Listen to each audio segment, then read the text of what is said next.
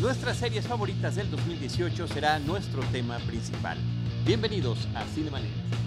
El cine se ve, pero también se escucha. Cinemanet. Con Carlos del Río, Enrique Figueroa, María Ramírez, Diana Gómez y Roberto Ortiz. Cine, cine, cine y más cine. Bienvenidos. Cinemanet. Arroba Cinemanet en Twitter, facebook.com diagonal Cinemanet, Cinemanet 1 en Instagram y Cinemanet 1 en YouTube son nuestras redes sociales. Yo soy Carlos del Río, les doy la más cordial bienvenida. Lo hago a nombre de Paulina Villavicencio, nuestra productora general, de Uriel Valdés Urismán, nuestro productor aquí en las trincheras de Cinemanet. Y me da muchísimo gusto, antes de saludar al equipo Cinemanet, de darle la bienvenida de nueva cuenta a nuestros amigos de la revista Cine Premier. Eh, Iván Morales, ¿cómo estás? Muy bien, muy emocionado de estar hablando de televisión. Que, que tanto tú, porque eres Cinemanet, nosotros que somos Cine Premier, tendemos a olvidar o dejar un poquito al lado las series, pero, pero son bien padres. Es padrísimo, nunca las hemos dejado y yo debo decir, y lo he repetido aquí a lo largo de los años, en mi historia personal la televisión sirvió como el antecedente al cine. Sí, para mí No también. solamente para ver muchas películas ahí, sino también para ver muchas series que inspiraron y siguen inspirando películas. Pero bueno, de todo esto y más hablaremos en este episodio. Eh, Sergio López Aguirre, arroba Checoche, ¿cómo estás? Bien, muy bien. Aquí ya listo para hablar de, de series de televisión. Y sobre todo creo que en mi caso sí me gustaron algunas, pero creo que tengo más menciones honoríficas. Le decía a Iván fuera del aire que, que creo que hay muchas que o sea, ya se nos olvidaron. O sea, como que fue el boom en su momento, en su, en su semana. En su Sí, mes. sí, sí, sí. ah, Y- También es un tema que, que también me parece que es importante que comentemos. Y de nueva cuenta agradecerles porque estuvieron con nosotros en ese especial de Top 10 de películas de tres horas de duración. Seguimos Y que sí, Ayer acabó Oye, apenas. Y sí hay muchos amigos que la siguen, que, que han logrado llegar hasta el final, Sí, muchos es amigos que cinéfilos. Te voy a decir una cosa, esto es lo padre de los podcasts. O sea, realmente podrías hacer un show de 5 horas, pero como no te tienes que estar ahí sentado todo el tiempo, lo puedes parar, poner en cuatro tráficos, te los echas. Sí, aquí en, y en estos días en México, en la Nada Ciudad de. México, hasta en dos. y muchísimo gusto también por parte de Cinemanet, Diana Gómez, que, arroba que eh, pues en- de nuestro espacio, es nuestra experta en series, que siempre está eh, muy vinculada y también exigiendo que cada vez hablemos más de ellas, ¿verdad? Así es que haya como todavía más tiempo para platicar de ellas porque eh, pues efectivamente, ¿no? Eh, ha habido muchas y bastante buenas con, con esta calidad también ya de cine, con actores de cine, entonces es eh, inminente que hablemos de ellas. Perfecto. Ahora, también recuerdo, a lo largo de la historia de Cinemanet, desde las primeras participaciones con Iván, hemos tenido el tema recurrente de las series televisivas, hemos hecho especiales de Star Trek, hemos hablado de Lost, hemos hablado de Twilight Sopranos. Zone, Sopranos, o sea, sí hemos, es algo que, que tenemos, pero que sí ha tenido un boom muy especial en los últimos años. Y me parece que con todo y todo nos vamos dando el tiempo De, de- muy difícil, ¿eh? Por eso no hemos visto todo y por eso nos tenemos que complementar a través de estos especiales de ver de todo. La idea será platicar de las cinco favoritas de cada uno, series que se estrenaron o temporadas que se estrenaron en este año que terminó hace poco, en el 2018, eh, y que pues queremos comentar y recomendar. ¿Y qué te parece, Checoche, si arrancamos contigo con tu número 5?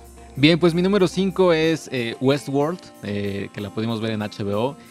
Algunos. La segunda temporada. La segunda temporada.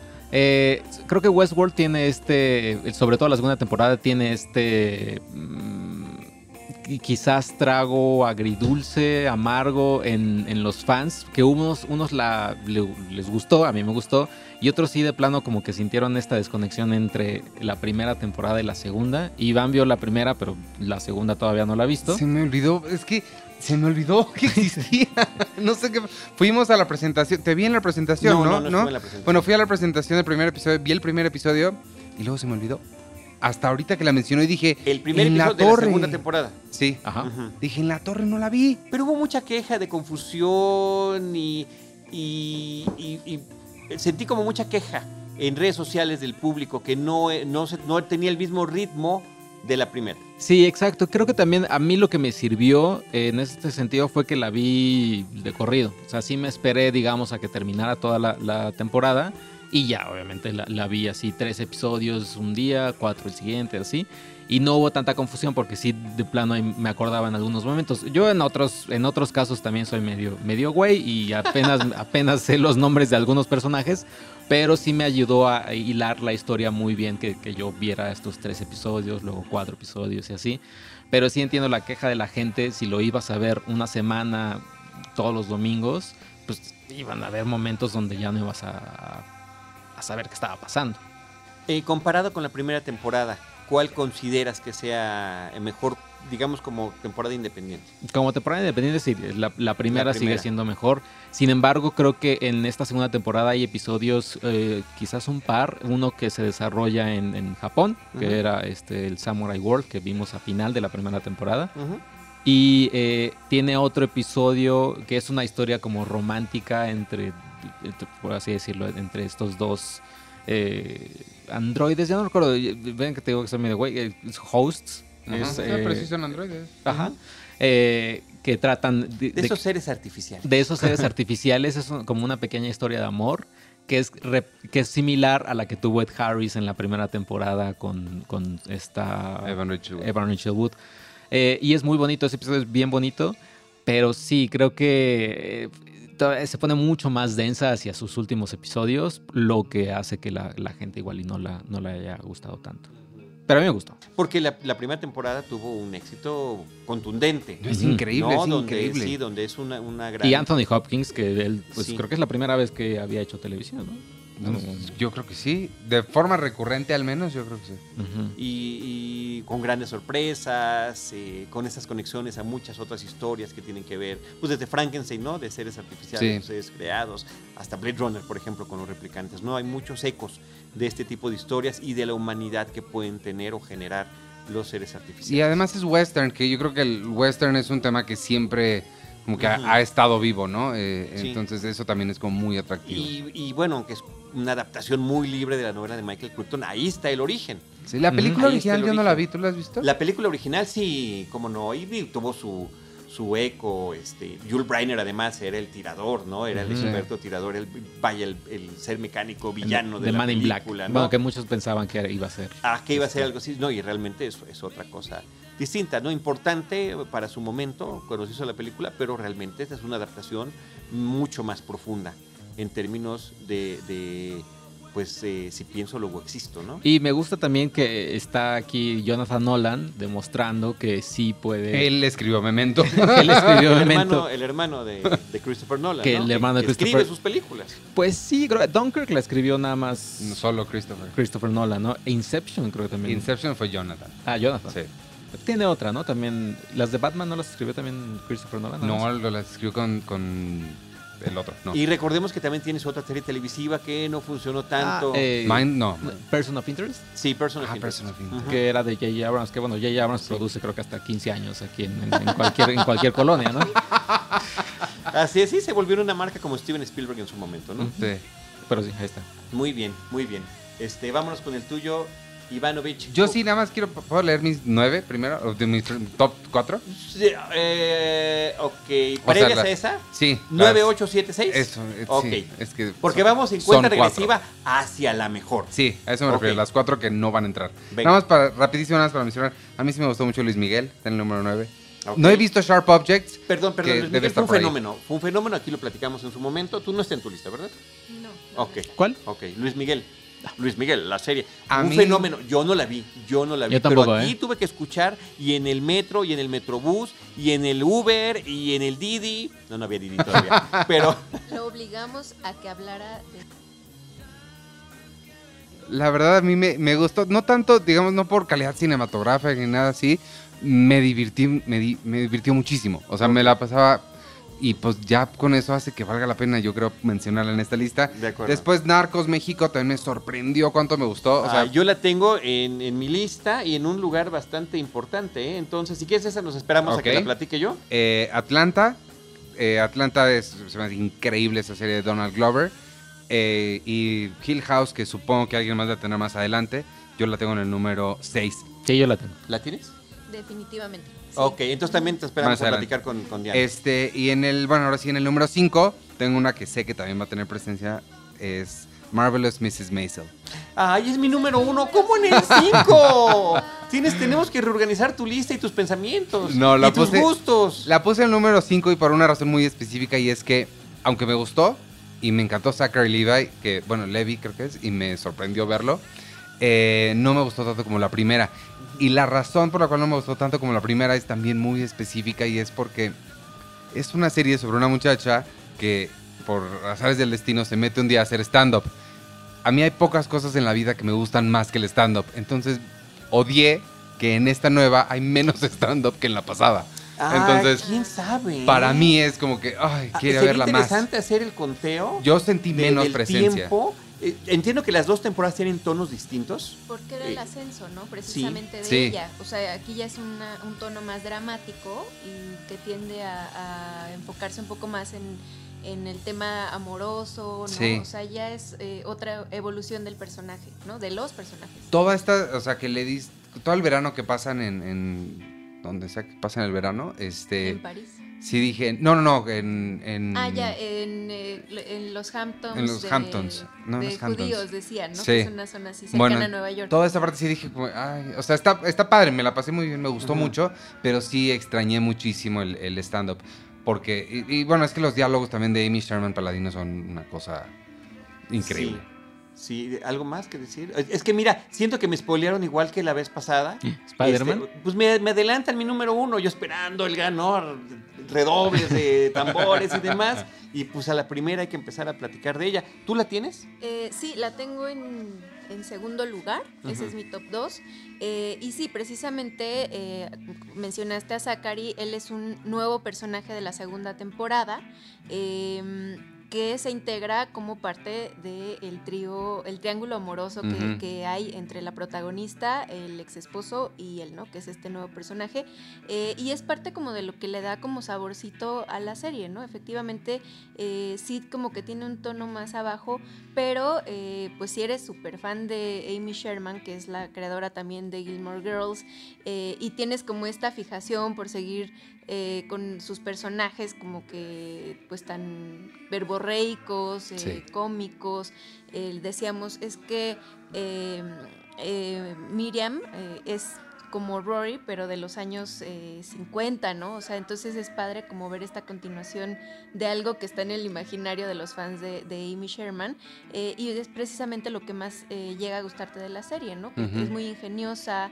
eh, también los, los, los eh, actores de reparto, pues, eh, digo, se rifan, la verdad. Que ¿no? para mí quien se lleva, por lo menos esta temporada, quien más resalta yo es Tony Shalhoub. El papá. Creo que para mí él es el que, incluso arriba que, que, que ella, que Rachel No, no Brosnahan, que todos. No tanto. Para mí sí, sí, él fue para mí el show esta, Porque esta tiene unas temporada. escenas cómicas, ¿no? Sí, no, pero es que, es que es como el perfecto straight man, o sea, hace muchas cosas que me recuerdan un poquito a Monk, digo, sin tanta este, neurosis, pero, pero sí como que una forma muy seria de decir cosas muy estúpidas o muy chistosas, cuando se va a seguir a la mamá a París Sí. y todo, me...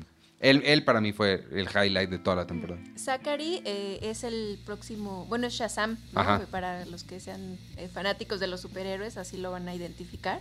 Y él estuvo también en otra serie, ¿no? Él fue protagonista de Chuck. Ajá. Entonces, Sí. pues ya, ahí está. Sí, bueno, yo, yo considero que esta es una serie extraordinariamente compleja, bien hecha. Inclusive si no conoces Gilmore Girls, eso no, no importa, no te afecta en Sí, no, para absoluto. nada, no es- Te involucra en el universo de esta mujer con una facilidad de palabra impresionante, con una agilidad mental muy interesante y una forma de ver el feminismo desde el punto de vista del ama de casa, eh, digamos, de familia súper conservadora en todos los sentidos y además perteneciente a una familia bien acomodada de la religión judía y que pese a todo ello se tiene que ir abriendo mundo en un universo particularmente de hombres, ¿no? Pero eh, no solamente se trata de una gran recreación de la época, una idealización de los momentos, ¿no? De un momento histórico de Nueva York en particular y de sus entornos o de lugares cercanos a él, sino que también hacen unos manejos de cámara estupendos. Hay una serie de planosecuencias en cada episodio que quisiéramos ver más seguido, inclusive en el cine Sí. donde se ve una gran coreografía, de repente nos recuerda mucho al musical, aunque no necesariamente Todo el tiempo parece que van a cantar y muchas, no cantan. eh, sí, muchas de las escenas parece que están coreografiadas como si fueran musicales y el encanto particular que crean con cada uno de estos personajes entrañables, el papá, la mamá, la, cocinera, la, la, mujer que está encargada, que, es sensacional, su manager.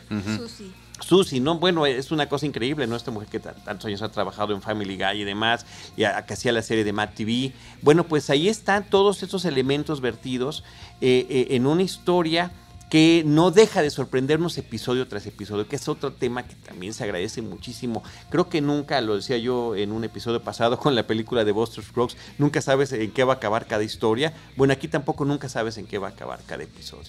Eh, y el esposo, inclusive, también que era un personaje que a mí me, causaba ruido la temporada pasada, lo ves bajo otra luz. En esta, sus ex suegros, eh, o sea, hay un gran talento, no nada más actoral, sino de la historia, el amor el, backstory que le invierten a cada uno de los personajes que atraviesan la cámara. Este pintor que se encuentran en un episodio, nada más. Y que ese solita podría ser, no un episodio, una película. Eh, esto es lo que me gusta. Esta, y el cuidado fotográfico y de, paleta de colores que tiene muy similar al de Wes Anderson, por ejemplo, ¿no? Con el tema de los colores pastel y de historias y historias que se cruzan muy al estilo de Woody Allen. De repente podemos ver todo eso en una serie que ves en tu casa a la hora que quieras me parece una cosa sensacional. Es mi número uno totalmente del año y, Rachel en el, papel protagónico como Miriam, eh, como esta señora Maisel, ¿no? que a pesar de la separación, el divorcio y demás, jamás quiere perder el apellido, es tan conservadora y tan feminista al mismo tiempo, una contradicción extrañísima que me parece que es de las, de las cosas más impactantes que he visto en la televisión contemporánea. Así que bueno, pues ese es mi número uno, la número dos de Diana, la número cinco de eh, Iván, que estoy seguro que va a recapitular, cierto, sobre, sobre eso. Este, ¿Cuál es tu número 5? Mi número 5 es Homecoming de Amazon. Es eh, esta serie dirigida por Sam Esmail. Eh, se estrenó en noviembre, pues de las que más fresquecitas tenemos todavía. fueron 10 episodios y para ser concreta, pues me gustó mucho saber que era una serie eh, a mí no me, no me encanta Julia Roberts, que es la protagonista. Ah, pero es la novia de América. Lo sé, pero a mí, o sea, de alguna manera no, no, no, la, no la seguí por eso, ¿no? Eh, que era como lo más eh, comercializable, digamos, de la serie, sino el hecho de que, de que es una, una serie inspirada o en gran parte o adaptada de un podcast, ¿no? del, que está hecho por una compañía que es como de las más fuertes en cuanto a, a los podcasts en el mundo es unas, eh, un podcast que, eh, de hecho, la voz de, uno de los personajes principales de Homecoming la hacía David Schwimmer, que es Ross de, Friends. No lo contrataron para eso, ¿no? Eh, para ningún papel de la serie. Y bueno, creo que es de lo más atractivo. La historia, pues cuenta a la digamos, el momento entre el presente y el pasado, en el cual eh, Heidi, que es Julia Roberts, es una terapeuta eh, de soldados que van llegando de la guerra y de alguna manera está tratando como de sanarlos, ¿no? Esa es como la, primera capa de esta historia pero pues después nos vamos dando cuenta que han ocurrido muchas otras cosas más, ¿no? Eh, de esta serie lo que yo rescato mucho es el tema de la propuesta visual, que es así hermosa, o sea, igual si la historia no te atrapa, eh, la edición es como eh, fantástica, ¿no? O sea, este tema de, de que cuando están en el presente tienen una pantalla a full, ¿no? Cuando están en el pasado tienen una pantalla eh, vertical o, sesgada y entonces te están haciendo sentir de la misma manera que los personajes que no recuerdan a ciencia cierta qué es lo que pasó. Entonces, eh, pantalla dividida que de pronto eh, pues tiene unos planos cenitales que están muy padres, donde hay dos vehículos de diferente índole, ¿no? Uno en el súper, otro en la carretera. O sea, son como cosas que siempre están sumando a, la historia, ¿no? Entonces está, está muy padre. No sé si alguien la vio. No, yo no la he visto todavía, pero ya me acabas de hacer una gran invitación a que le eche un ojo. Yo también la vi, sí es, ¿Sí? es muy impresionante. O sea, sí, todo, todo eso es muy impresionante. Sí, yo de hecho es mi número dos. Eh, Homecoming también. Ah, Y sí, y lo, también lo interesante es el uso de las canciones, del soundtrack. Es una es, es, es, un pro y un contra. O sea, es su propio enemigo. Porque Lo interesante es que son soundtracks de películas o series de televisión de mucho tiempo. O sea, en algunos episodios hay soundtracks de, de películas de Alfred Hitchcock, De Carpenter. de Carpenter, eh, este, y en uno así que, que yo dije casi la lágrima porque era de Oblivion, y que es reciente, Oblivion es del 2013 creo. Eh, es, es interesante porque te construye las escenas a través de soundtracks que ya conoces. A la vez es su principal enemigo porque no, no construye su propia personalidad. Su propia soundtrack, identidad. Su propia identidad. Sin embargo, es un plus que, y, eso, y es algo que ninguna serie había hecho, su- construir su score a través de otros scores. Sí. Y sí, el, el mismo recurso este de la imagen es impresionante. Obviamente hay un momento en la serie donde, se, donde cambian estos formatos, donde cambia el formato cuadrado a widescreen y de widescreen a cuadrado. Y eso narrati- en la, en la historia es, es también muy, muy sin bueno. necesidad de estarte poniendo, ¿no? Antes, después, Exacto, ¿no? Estas antes. viñetas que de pronto a las series mexicanas que hace rato estabas mencionando, eh, de pronto eso le falla mucho, ¿no? O sea, como que tienen demasiadas acotaciones y es cansado. O en el caso de 13 Reasons Why, ¿no? Que, que tenías que ver a este personaje que si estaba golpeado es el Claro, antes, ¿no? claro, Si estaba- sí, ¿no? Como por lo evidente. Exacto, Sí. que 13 Reasons Why también es de estas series que se estrenó este, este Qué horror. año. ¿Este año? Eh, no, estrenó no, la no, segunda no. La segu- ah, la segunda, pero Sí. ¿Quién peló la segunda? Pues- ¿Qué pues necesidad había de la yo la segunda? peleé y es horrible. Pero sí, es de estas series también 13 Reasons Why que se estrenó y nadie... Bueno, Claro. Claro, sí, o sea, fue llamarada de petate, Ajá. decimos en Eh, Pero en cambio sí, Homecoming sí, totalmente. Y Julia Roberts, sí, a pesar que, que tampoco es de mis favoritas, a pesar que sea la novia de América. Yo pensé eh, que la novia de América era Angélica María también. También, ¿no? Y la de México, Lucerito. Oye, pero sí, justamente yo no me he acercado a esa serie por Julia Roberts. O sea, en lugar de que, que para mí sea un atractivo, a mí no me dan ganas de verla. ¿Por qué? Eh, de repente la sentí que su, su alter ego, o sea, su, su persona en la vida real creció demasiado. Me cayó muy mal en un, en un homenaje que le estaban haciendo a Bruce Willis y donde ella fue una de las oradoras y donde ya ves que parece casi un roast, pero no lo es. O sea, donde todo el mundo tiene que llegar a decir algo halagador de él. Y llega yo y le dice, híjoles, ojalá que nunca me hagan uno de estos. No quiero estar en tu lugar. Y lo dijo en serio. O sea, no era una broma. Realmente, no, no, hay, hay algo en ella que no me termina. Aunque Pretty Woman me gusta mucho, eh, varias de las películas que he hecho, de repente la siento sobrevalorada. Erin Brockovich, que gane el Oscar por Erin Brockovich, me parece un exceso No, y le total ganó y absoluto. Burstyn por Requiem por un sueño. Ni más, ni más, ni menos. ¿no? Entonces realmente no, no tengo esa, esa simpatía con ella, Pero pero... el Oscar está tiene interesante. tanto. O sea, ya pasó, Charlie. No, ya, no, perdónala. no lo voy a superar, no lo voy a superar. A mí lo que a mí algo que me gustó que va a sonar como que podría ser un punto en contra, pero fue un punto a favor para mí. Similar a lo que dice Sergio de que auditivamente los, los scores son de otras películas. La serie visualmente constantemente te está recordando otras cosas. O sea, hay Ok. momentos en los que parece Inception, hay momentos en los que parece algo de Hitchcock. Ay, qué padre, Hay ya momentos, quiero o sea, verla. sí sientes todo el tiempo que estás viendo una película que, Christopher Nolan no hizo, pero o sea, te- Me, me voy a molestar con ustedes te está- tres de que no me la hayan recomendado. Sí te, sí te dijimos, pero no nos pones atención.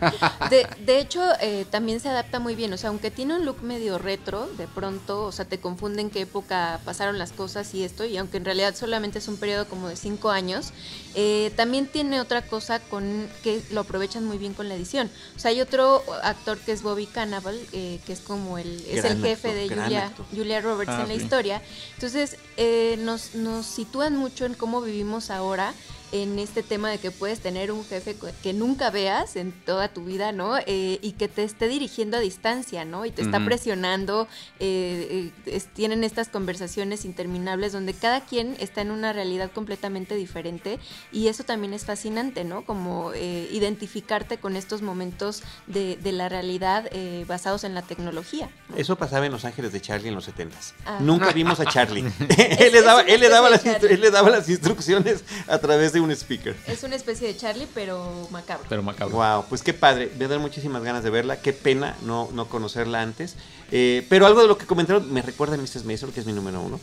Eh, la música también es importantísima. Tiene un score sensacional. La, eh, tanto el que se crea para la serie como la, las, las, canciones Las y demás que recogen de la época. Y lo que me encanta, este, para los que ya la hayan visto, es que en cada episodio la canción de los créditos es diferente y es de cualquier otra época.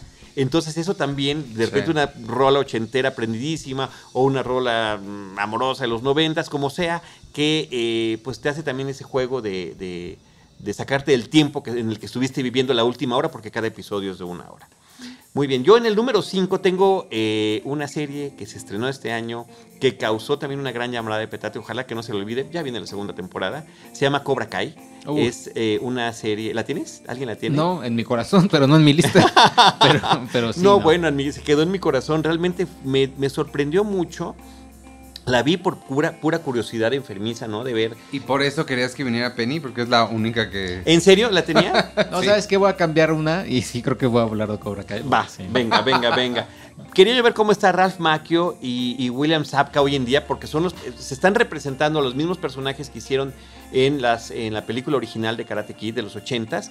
Y la historia nos remite el mismo tiempo que ha pasado en la vida real, ha pasado con los personajes, cuál es la situación de cada uno de ellos actualmente. Nos presenta en historias, en episodios de media hora apenas, o hasta inclusive de menos de media hora, eh, que son solamente 10, eh, las dos perspectivas pero al final de cuentas una de las cosas más valiosas que tiene la serie es cómo nos permite ver toda la historia que es el antecedente de ellos, que es la película de Karate Kid, desde el punto de vista de Johnny Lawrence, que era el antagonista de la serie, y de ver cómo para él el villano, el villano de la historia es Daniel LaRusso. Sí, y sobre todo este, que, que comenzó creo que también como una especie de teoría en internet, ¿no? De que en realidad eh, Karate Kid es la historia de cómo Ralph Macchio se- le hace la vida de cuadritos a, a este personaje. Em- empezando por bajarle la novia. Empezando por bajarle la novia y que hay un momento en la serie donde, te- donde él cuenta y, Sí. y se hace el flashback de, de- de la película. Sí. Eh, lo que me llamó también la atención, me, me gustó, pero a la vez no tanto, estos personajes, los, los chavitos, que terminan, que terminan intercambiando. Eso me parece genial. Ex- Exacto, es, Me es- parece es muy bueno, pero yo ya me estaba encariñando mucho con el, el- el latino, no sé cómo se llama. Sí. Que me- al final me lo pongan. digo, no- Miguel. No, es, no es tan spoiler, El pero que personaje de como Miguel. que se vuelve así medio Sí, pero así. no, creo que es interesante es porque, porque también te habla del cambio de los tiempos y el cambio de perspectivas. Entonces, eh, y también de cómo, porque es una, tanto Karate Kid como esta es una película sobre el bullying, es una película sobre el acoso, el acoso escolar y el- y cualquier otro tipo de acoso. Y aquí te permite ver cómo eh, se puede pasar muy fácilmente de víctima a victimario. Y una vez más, juega con tu perspectiva. Y, y también el, el personaje, que ca- el, ¿no? el personaje juvenil que cada uno de ellos adopta como para ser su, eh, su aprendiz. Entonces me parece que eso está muy bien manejado. Y Ralph Macchio también está increíble. Ralph Macchio está muy bien, sí, de verdad. Y también William Zapka.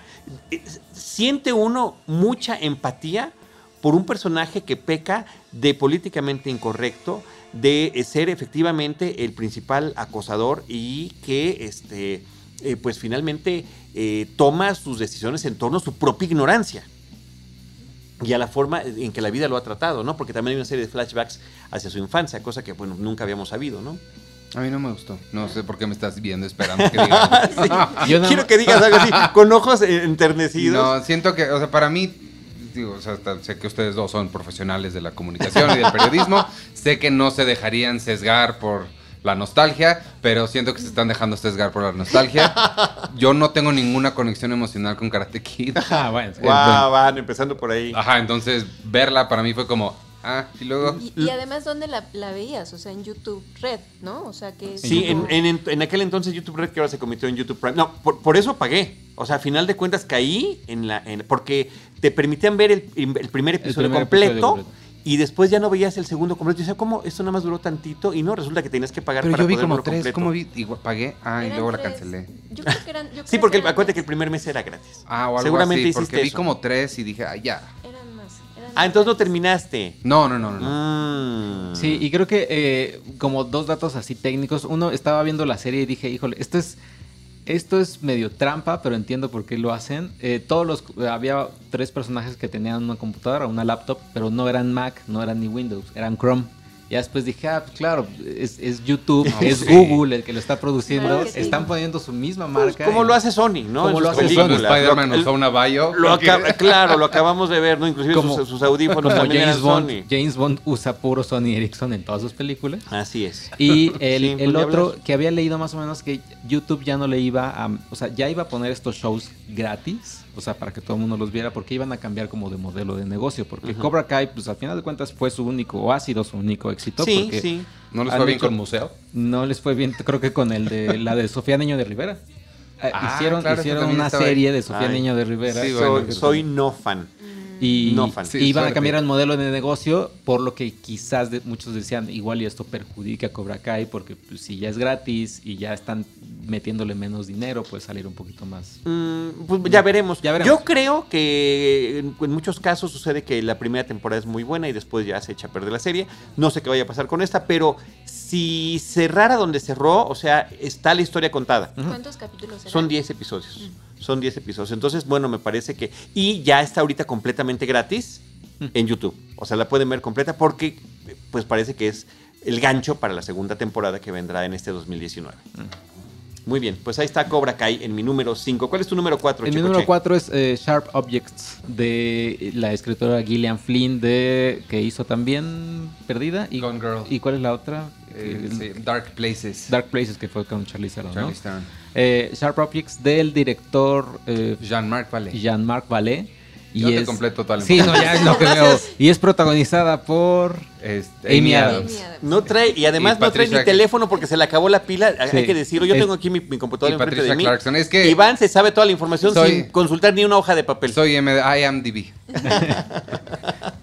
Eh, bueno, eh, obviamente la película. eh, Jean-Marc, fíjate que yo soy, o sea, de los tres, siempre voy a decir que para mí, así como hay tres amigos en México, hay tres amigos en, en Canadá, en franco, eh, franco-canadienses, que son Jean-Marc Vallée, eh, Denis Villeneuve y el otro chavito, ¿cómo se llama? IMDb. tú. Javier Doran. Javier Dolan.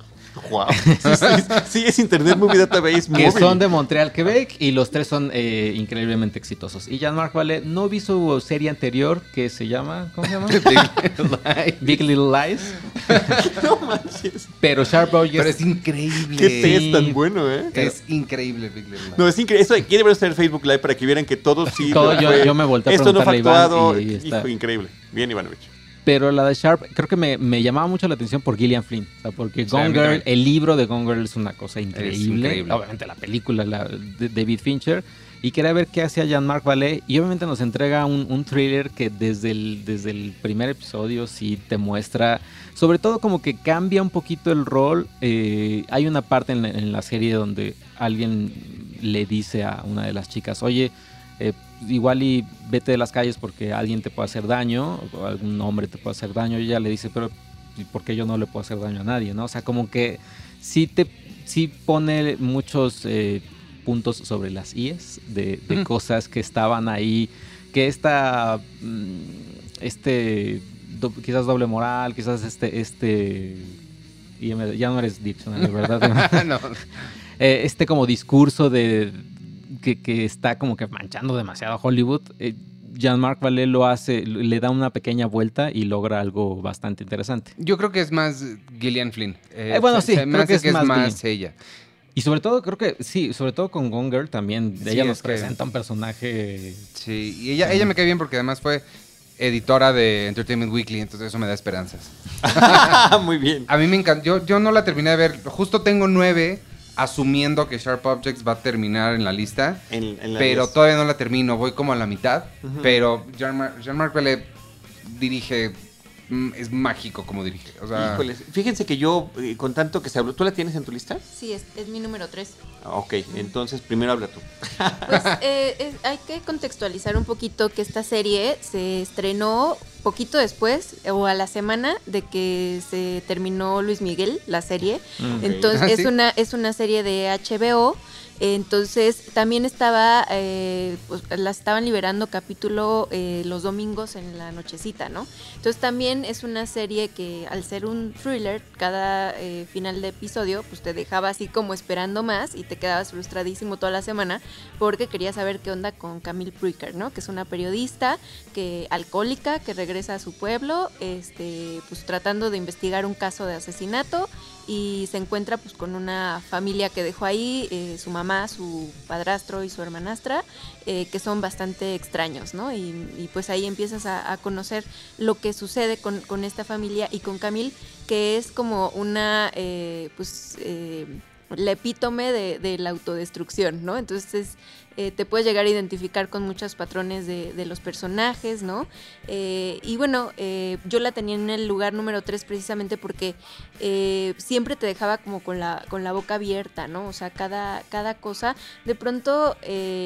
tiene a, Amy Adams eh, eh, como Camille, pero está esta niña de, de que salió en It como su versión joven, ¿no? Adolescente. Entonces eso también era muy atractivo. La mamá de, Amy era Patricia Clarkson.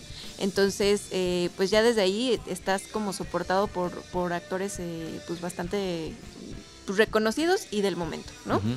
Entonces, em, ¿qué ibas a decirnos? No, yo nada más que, que no comparto ese entusiasmo que tienen por la serie. Yo eh, vi nada más el episodio número uno. Eh, me parece una serie muy azotada, como que eh, tratando de darle demasiada profundidad a los personajes, esta Órale. sordidez que maneja ella, y su autodestrucción y su flagelación y la mamá tan exagerada. Patricia Clark, que es una gran actriz y que ha hecho de todo en cine y televisión, una, una verdadera y gran personalidad de la pantalla y del medio Ella, audiovisual. ella estuvo en Six Feet Under, ¿no? También. Ella participó en, en algo en Six Feet Ay, Under. no me acuerdo de ella. en El esposo ese sí, ¿no? Sí, pero ella no me acuerdo. Es que de- tiene, tiene, eh, eh, creo que esta densidad, o sea, sí la veo como en Six Feet Under. A mí, a mí me atrapó. Azotadón, azotadón, pues el Pero. Te voy a pues. decir que a mí me atrapó Sharp Objects desde los créditos. O sea, el uso de música y esas imágenes, el- las atmósferas que crea eh, Jean-Marc creo, desde el minuto cero, me, a mí me atrapó. Y obviamente tienes que quedarte hasta sus últimos créditos, porque tiene una, entre comillas, escena post Se une con el Marvel Cinematic se une con el Marvel, sal- sale Nick Fury ahí. No, pero tiene, tiene una, o sea, después de que hay este twist al final, o sea, que, que dices, ah, caray, sí está medio, medio tétrico esto, esta escena post créditos es como una explicación a lo que pasa. Sí, o, o los flashbacks, ¿no? Que de pronto eran muy breves, eran así como Ah, un claro. collage eh, muy rápido de imágenes, pero eran fotografías así, incluso hasta porno. O sea, yo creo que si le ponías el, el stop Pausa. ahí, llegabas a ver algo que era eh, muy fuerte. O sea, sí estaba muy subido de tono en, en los temas más oscuros, ¿no? Suicidio, alcoholismo, este, no sé cómo se llama la enfermedad que tenía la mamá. Ah, el Entonces, síndrome de Munchausen. Ajá, ¿no? Entonces, eh, sí hay como, como muchas cosas que para la gente que nos gusta como el azote, sí estaba padre. Exacto, el azote, ese es el tema. Oye, lo que sí está bien padre es que Sofía Lilis, que es la chica esta que mencionan, sea la que interpreta a Amy Adams de joven y que, y que de Nit, eh, su versión adulta será Jess- Jessica Chastain. Jessica. En las dos se lo crees. Sí. En las dos se lo crees perfecto. Sí pude- ella sí puede llegar a ser aquí o acá, ¿no? Que además, pues son las dos personas adultas, Jess- Jessica Chastain, grandes actrices, ¿no? Sí. Y esta chica mostró, al menos en It, en la primera, una, un gran carisma. Sí. Un gran carisma. Eh, nada más hay que decir que esta serie también está basada en una novela, por si tienen el interés, pues también leer el libro, ¿no? Si Ujú. se puede. Ujú. Muy bien. Y una serie que dio mucho de qué hablar, todo mundo, ay, cada semana, Sí, sí, sí. ensalzaba el episodio que habían visto. en Y fin. tiene lo mismo que Homecoming, una forma muy inteligente y sutil, pero clara de mostrarte qué está en el presente y qué está en el pasado. O sea, entiendes muy bien qué está dónde, pero no, no te das cuenta. O sea, no te lo pone así en... Ahora estamos en 1908. O sea, es muy claro. Perfecto. Tu número 4, Iván. Mi número 4 es una serie que les aseguro que nadie vio. Es de Amazon Prime. Time. Creo que Amazon lo hizo muy bien este año. Terminando con LOL, ¿eh? No saben qué cosa. No. Mm.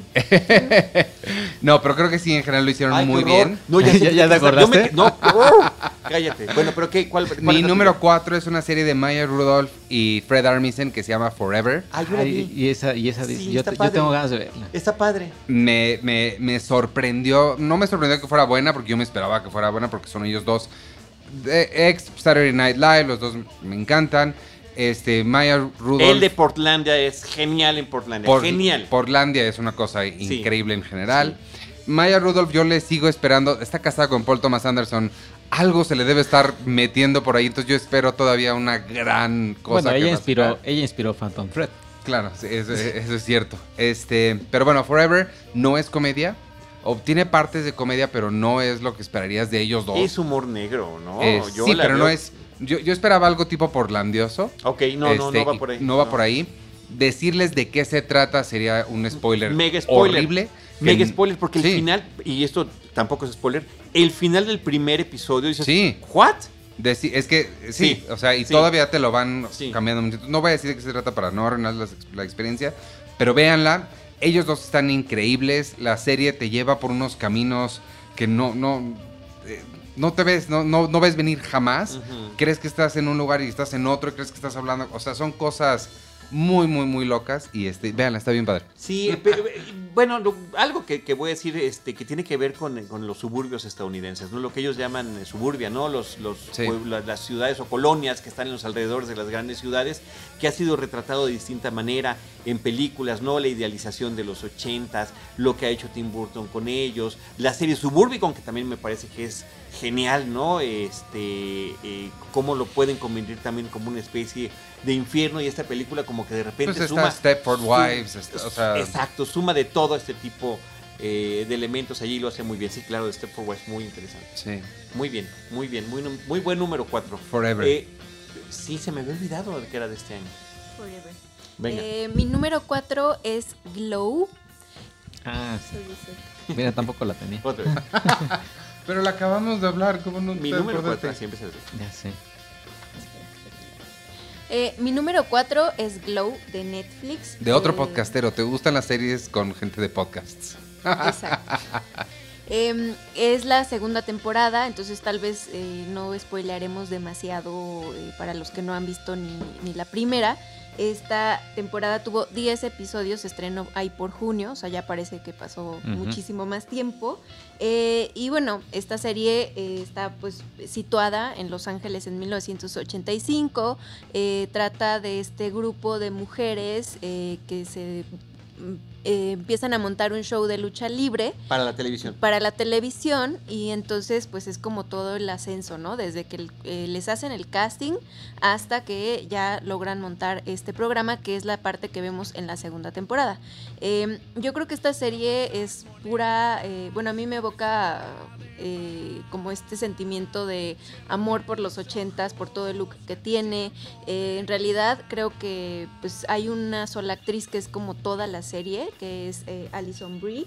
Eh, ella pues es eh, el personaje de Ruth y eh, alrededor de ella pues hay muchísimos subtramas o historias más que pues te van atrapando. Esta serie es producida por la misma creador de, de Orange is the New Black, entonces también como que tiene mucho esta, este tema de que de pronto em- empiezas a conocer la historia de los personajes así como un punto y aparte, ¿no? Y pues de esa manera te vas enganchando con ellos. Entonces, eh, mm, creo que me gustó mucho porque eh, justo lo que decíamos, ¿no? Mientras que la primera fue como, como conocer a los personajes, la segunda ya es como ver cómo ellos están cambiando y cómo los están retando a, por ejemplo, el entrenador a ser eh, desde un cretino a ser pues un buen padre, ¿no? O, o cosas así que de pronto eh, pues te van como, como haciendo que, que te enganches más con los personajes o con la trama. Hay otro personaje secundario que me llamó mucho la atención, que es el productor del programa, porque de alguna manera está saliendo del closet, ¿no? Entonces también eso está muy padre, porque estamos situados en los ochentas, ¿no? Entonces eso eh, yo creo que es lo que más se puede... Uno de los productores, sí, porque hay como productor ejecutivo y el productor que está, este, el El que, aporta el, dinero y demás, la- ¿no? el dinero, sí. Eh, porque el otro que dijiste entrenador es el productor, productor diagonal director. Ah, sí, es el director, director, de la serie, que es el personaje interpretado por Mark Maron. Mark Maron, por eso decía eh, Ivanovich el tema de la conexión con el podcast, porque él es un gran podcaster. Yo no lo conocía, Iván. Yo lo descubrí en esta serie y cuando lo veía con ¿En ese serio? personaje dije, ¿quién es él? Lo platiqué contigo. Ah, ¿Quién ya. es él? Cuando vi que era de podcast hablé contigo, claro. y yo este escucho stand los pero tiene un par de stand-ups en, Eh, en Uno Netflix. genial, tiene uno, bueno, tiene dos, pero eh, donde habla de, de ir a un concierto de los Rolling Stones, me parece que es un... Yo lo he puesto esa parte, esos 20 minutos que está hablando de la experiencia para una persona de su edad de ir a un concierto de los Rolling Stones y me, de verdad que me destornillo de la Ah, risa. Es- escuchen su podcast, es, es absolutamente genial. Sí, además él es eh, mal hablado, no tiene, no tiene ningún tipo de filtro para hablar las cosas. Yo inclusive, este, Barack Obama estuvo en su podcast, Sí. ¿no? Eh, siendo presidente de los Estados Sí. Unidos. Entonces sí, así, y que lo hace en su garage, ¿no? Sí, lo hizo ir a su garage. Entonces está muy padre que- y todas las personalidades que han desfilado por ahí, eh, incluyendo Robin Williams. Sí, no, todo mundo, todo mundo que es alguien ha estado ahí. Ha estado sea, en el podcast de Mark Maron. Bueno, pero su alter ego aquí en la pantalla como productor y director de la serie que están haciendo en la serie, me parece que es sensacional. Y yo la tengo en el número 3, por eso estoy aquí. Sí, y hay que, y hay que robándome. que, que es ¿Mande? verídica. O sea, vaya, la serie sí es Existió. Gorgeous League of Wrestling. Gorgeous, ¿No es Ladies? No, Gorgeous Gorgeous Ladies. Ladies of Wrestling. Ajá. Y, y que inclusive pueden encontrar en YouTube algunos episodios de, de, Sí, el de show las se hizo hace 30 años. O sea, sí hay como de pronto en internet fotos comparativas entre las actrices eh, de, de la serie de Netflix y las originales. Pero no es una serie biográfica, ni No. es exactamente. O sea, es una. Así, sobre algo que hubo, vamos a hacer como se Vam- hubiera hecho. No, o sea, esto es una versión totalmente libre. Totalmente de qué libre. sucedió. Los personajes de las luchadoras, por, por así decirlo, sí estaba la americana, así Ujú. el Capitán América, por así decirlo, de la lucha, y estaba el ruso Soya de Destroyer, que es este Alison Brie. Buenísima. ¿La tienes en tu lista? No está. No la tengo en mi lista, pero sí, sí, también la vi. La verdad es que sí disfruté las dos temporadas y creo que era bien merecido el, el Golden Globe por el que nominaron a Alison Brie Sí, por segunda ocasión. por segunda ocasión. Por segunda ocasión, porque literalmente se rompe el físico. O sea, es un personaje muy arriesgado, no nada más porque se tiene que dar trancazos, estar brincando y demás, sino también a lo que está expuesto. Por, y es un algo que van a descubrir a lo largo de la serie, no la relación con, eh, con su mejor amiga, eh, cuál es el motivo de su rompimiento, su reencuentro y demás, que me parece que está muy bien manejado. Y también en, en términos de eh, el tema del abuso eh, de, De poder, está muy bien eh, ejemplificado y creo que nos sirvió como, como metáfora para entender todo lo que está pasando, particularmente en Hollywood, no que no pasa aquí, aquí creo que pasa y más, y no solamente en el medio este, del cine, de la música, de la televisión, de la política, de lo que tú quieras, desafortunadamente, ¿no? Pero tiene una secuencia que te dice perfectamente el modus operandi Y es de terror, casi de, esa de terror, de terror, de terror, de este tipo de individuos. Dices, ah, no es eso, ah, no, sí es eso, ah, no es eso, ah, no, sí es eso, sí es eso que estás pensando. Entonces me parece que, que tiene muchos temas que maneja a lo largo de cada episodio. Entre ellos, decías tú uno muy interesante, efectivamente, el de la paternidad. Y A mí no me- el SIDA, ¿no? En la época también. Eso fue Claro. lo que También. más me gustó de esta. Bueno, el, el abuso de las drogas también, ¿no?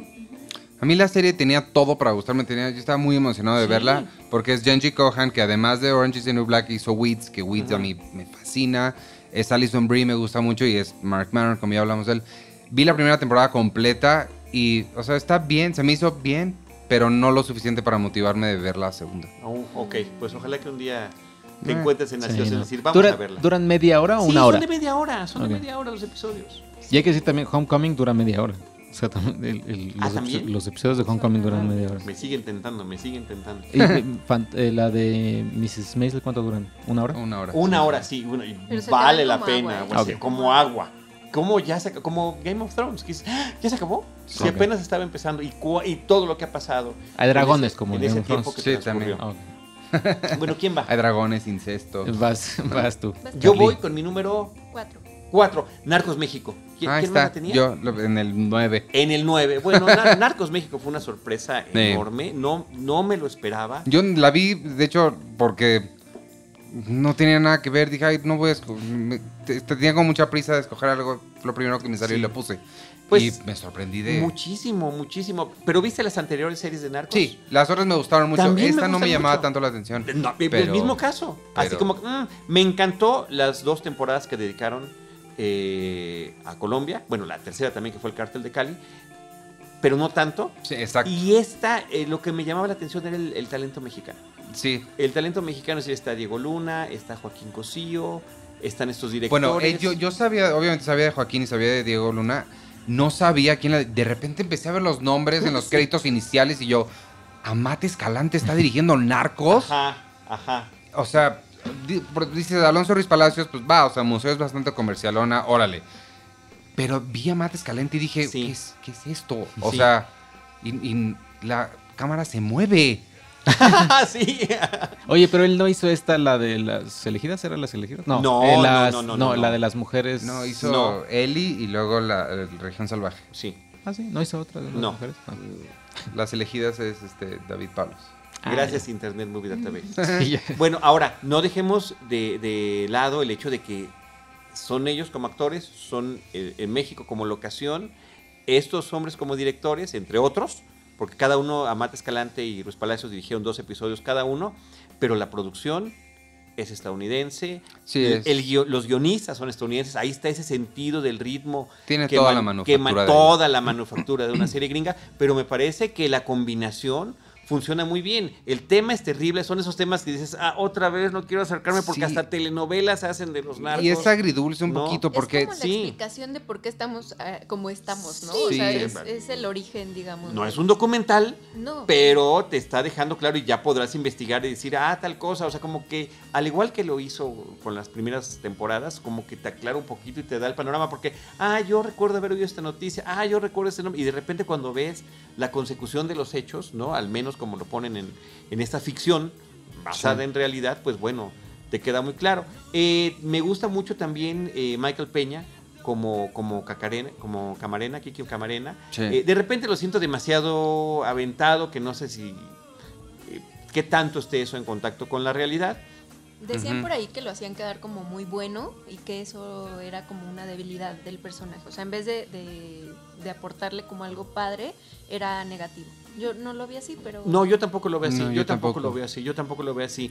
Y, y- y de repente también este retrato del pues de una paz no cómoda entre las est- autoridades estadounidenses que estaban en México observando y que decían, bueno, pues que pasen las cosas al cabo que de repente cada de vez en cuando atrapamos a alguien. Y cómo ese ambiente propició que Sí, se claro. organizara todo mundo, ¿no? En, en diferentes estados para la Sí. distribución de la marihuana y después de la, de la cocaína. Me parecen muy bien las actuaciones de todo mundo, muy bien la dirección. Yo- ¿Quién, quién no te gustó? A mí ahí sí, y, y no, no, a mí no me gusta hablar así feo, pero sí fue para mí, brincaba co- con la desigualdad de esta Tesaía. Ella sí no me gustó ¿No nada. No, me- no sé si es tanto ella, sí creo que sí ella. No me, Tenoch, Tenoch Huerta. Tenoch es increíble, pero le pone. Es que siento que ella se estaba divirtiendo un poquito demasiado. Y, o, o quizá me estoy viendo influido porque en sus redes, ella, la forma en la que ella lo estaba, escogió promocionar es como, como si fueran Bonnie and Clyde, que Mm. hacen el juego dentro de la serie, Sí, pero ella sí, lo sí. llevó para afuera. Y no se me hace padre eso, porque Yo- no es gente que debemos estar celebrando. Y Claro, Ella claro. siento que se estaba divirtiendo Ah, un poquito de más. Eso yo no lo vi. Y dentro de la serie está justificado porque además es este encuentro que también sucedió. Sí, ¿no? sí, sí, sí. Entre, entre personas de distintas clases sociales que, que, que se reúnen de esa manera, ¿no? Negativa y que, y que se vuelve un escándalo. Entonces a mí me parece que ese contraste que había entre ellos, pues sí es, ¿no? El, el- eh, la, la- la terrible y clara distinción de clases grosera eh, y, y- no, no solo clasista, sino también este, racista que hay en este Y para país, mí ¿no? fue muy chistoso, como que no sé, lo supieron armar muy bien, porque justo yo, en un episodio, me estaba yo preguntando, ¿esto en qué momento está sucediendo paralelo a las anteriores narcos? Sí, Y, y, justo como me lo estaba preguntando, te lo aclaran muy bien. aunque, aunque bueno, los hechos son en cierta época, ¿no? Y te lo aclaran eh, y desde antes. Y cuando empieza la primerita temporada de Narcos, Ajá. este te dicen el que nos ayudó con su, con su muerte a que tuviéramos tal estatus, pues fue finalmente Camarena, ¿no? Sí, Entonces, pues sí se sabía que era algo que, que había empezado previamente y que de repente se traslapa. sí, exacto. Y Se los ves traslapa. juntos. Eso, eso me pareció que es genial. sí. Ese, ese cameo por ahí que tuvimos. Ujú. ¿Y en la serie. ¿Qué les parece? Muy bien. A mí me- me muy gusta mucho. bien, Muy bien, muy bien, muy bien, Diego. Además, un personaje eh, eh, complejo porque además buscaba el respeto de ciertos otros y, y- y hacía lo que podía hasta que vio cómo, cómo se movían las cosas y finalmente pues la, la forma en la que actúa, ¿no? Sí. Entonces, eh, sí, sí me pareció muy interesante. ¿Tú no la tienes? Eh, no, no, la verdad na- no me gustan las temáticas de narcos, o sea, ya la verdad me aburre, o sea, me enganché muchísimo con Pablo Escobar de Caracol, la que era como más de novela, me encantó esa serie, después ya cuando empezó Narcos eh, con el otro actor y todo, o sea, no sé, pero, pero no, o sea, no, hay algo que me impide disfrutarlas, la verdad. No, Sí. pues es, es entendible además, o sea, Mm, Yo lo entiendo perfecto. La realidad es que yo nunca había visto otra. Eh, O sea, este es mi primer acercamiento a series de narcos. mm. Quizá por eso no tengo el hartazgo, pero sí yo lo entiendo perfecto porque también es... Y aparte, no sé, o sea, igual y aquí en México lo ves como cansado porque es, una historia que de alguna manera, dependiendo de tu edad, tal vez la conozcas o no, ¿no? O sea, eh, no sé en el extranjero, no me he puesto a leer cómo se haya visto. A lo mejor ahí sí lo ven como una super serie porque se, les parece pura ficción, ¿no? Y, no sé, ¿no? Bueno, Sí. es que de repente yo sentí que estábamos del otro lado del espejo. O sea, cuando vimos eh, toda la historia de Escopar en, en las dos primeras temporadas, cuando me tocaba ir a algún junket de Cine Premier al extranjero y que siempre nos acompañan otros periodistas de otros países, yo le decía a la de Colombia, híjoles, está mal que me guste esta serie. O sea, ¿ustedes cómo la ven desde allá? Y de repente, tómala, hazte la misma pregunta. Sí. Y pues bueno, ahí está la respuesta. Así que Narcos México en el número 4. Va tu número 3, Checoche. Va mi número 3, ya está eh, Cobra Kai. Ah, Cobra muy bien, Kai ya cierto. está. Estupendo. Mi número 3 es una serie que es de, eh, original de NBC. Eh, la creó Mike Schur, que es uno de los escritores de The Office y de Parks and Recreation. La pasan en Netflix y se llama The Good Place. Es con Kristen, También, la- también la he visto. con Kristen Bell. Sí. Eh, similar a Forever, tiene unos giros de tuerca que no esperas ver jamás. Sobre todo la primera, la primera temporada hace eso bastante. Eh, ahorita no estoy seguro en cuál van, no sé si es la tercera, me parece la que se estrenó este año. Pero es, a mí, a mí me divierte, o sea, horrores. Es mi comedia, o sea, comedia pura. Esta es mi, mi- sería mi comedia favorita de- de- del año y en mucho tiempo. Kristen Bell me gusta mucho, me gusta mucho cómo está escrita. Todos los personajes están eh, muy sólidos para mí. Sí, y por eso quise eh, iniciar diciendo que era del mismo escritor, bueno, de uno, de los escritores de The Office y creador de Parks and Recreation, porque no es un humor para todos. O sea, sí entiendo claramente que yo tengo un, un sesgo grande por el tipo de humor como muy, muy, muy gringo que le llaman. Este, entonces sí entiendo que no es para cualquiera, pero a mí por lo menos de genial no la bajo. Sí se me hace una cosa estupenda. Y también sale Maya Rudolph. O sea que Sí. eso es bueno. Ted Danson está genial. Ted Danson Ted es Danson increíble. me parece que su personaje es como el que le da cohesión a todo, ¿no? Sí, y es una serie que primero hace eh, de los chistes más babosos y absurdos y se va a cosas verdaderamente profundamente filosóficas en el espacio de cinco minutos y, y se me hace muy interesante. The Good Place. Muy bien. Pues yo, yo me quedé nada más en la primera temporada, o sea, me parece simpática, me encanta la premisa, o sea, está padrísima que alguien llegue al cielo por equivocación Ajá. y que finja, ¿no? que, te- que tenga que fingir que fue una buena persona en, durante su vida. Síguenla viendo, porque estos giros de tuerca de verdad son. Ok. Muy bien. ¿Cuál es tu número 3? Mm, No, es que era Sharp Objects y Ah. la 2 Mrs. Maisel. O sea, ya nada más tengo las menciones especiales y el número 1. Sí, yo también mi número 1 también lo tengo. Ok, ya no. me- Bueno, pues entonces vámonos. Yo tengo. A mí, ya- sí, yo ya, ya dije mi número 5, que es Cobra Kai. Ya dije Narcos México, que es la 4. Ya dije Glow, que es la 3. Ya dije Mrs. Maisel, que es la 1. Entonces lo único que me queda por decir es Better Call Saul, Ah. que es otra serie que me fascina su complejidad. Me fascina. eh, igualmente que a lo largo de su desarrollo, del desarrollo de la serie y del personaje que viene desde Breaking Bad, que es este abogado tranza, eh, que se la sabe todas, con pasado turbio, y que finalmente a través de esta serie, que es un, que es un flashback, ¿no? Es, es un spin-off flashback, eh, podemos ver cuál es su origen y también su destino, que, que eso lo está manejando de manera alternada. ¿Nadie más la tiene? No. Yo no la he visto porque me la estoy. Es que ya hay muchas cosas. Tengo muchas ganas de verla, pero no, no la he visto. Pero escuché que alguien importante, alguien, onda Christopher Nolan o Guillermo del Toro Tarantino, alguien así grande dijo que se le hacía mejor que Breaking Bad. Eh, todo lo que aprendieron en Breaking Bad es muy emocionante. Esta tiene otro ritmo distinto, pero todo lo que aprendieron de manejo de cámaras, de ubicación, de tomas especiales, todo lo han manejado de una manera, eh, lo que es la narrativa cinematográfica. ¿Esta también la lleva manera- Vince Gilligan? Sí, sí. Y lo ha hecho de una manera mucho más elegante. Eh, y la complejidad que tiene el personaje es grande, pero no tan azotada como Sharp Objects, por ejemplo, ¿no? Entonces, este es un hombre que se debate en una relación tormentosa con su hermano mayor, que es un abogado respetado, y él es un tranza tipo Don Gato, para darles un ejemplo de toda la vida. No, tal cual, o sea, me parece que es una, comparación que, muy este, didáctica. Eh, y, y cómo se debate entre esos dos extremos él a lo largo de su vida.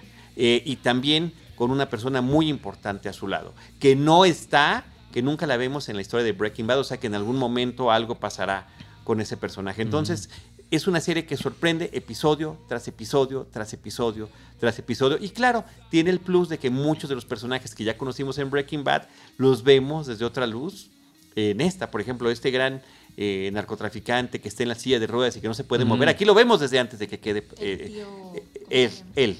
No me acuerdo ahorita cómo se llama el personaje. Pero entonces eso está, está bien padre. Que en la primera temporada estuvo un poco forzado, pero no, ahorita está manejado con muchísima elegancia. Así que es una de las mejores recomendaciones que les puedo dejar, Better Call Saul. Mm. Yo me quedo con la serie que no existe todavía, donde aparece Gus, que todo el mundo ha querido ese spin-off y no pasa el, dueño de la cadena de No, pero aquí sale Gus. Sí, ya sé, pero Aquí sale Gus. O sea, la gente estaba como, bueno, los que nos encantó Gus, lo que queríamos era el, spin-off de él. pero este, pero se ven muchas cosas de su persona. Sale mucho más en estas últimas temporadas. Y Bob Odenkirk, de verdad que es, un, descubrimiento.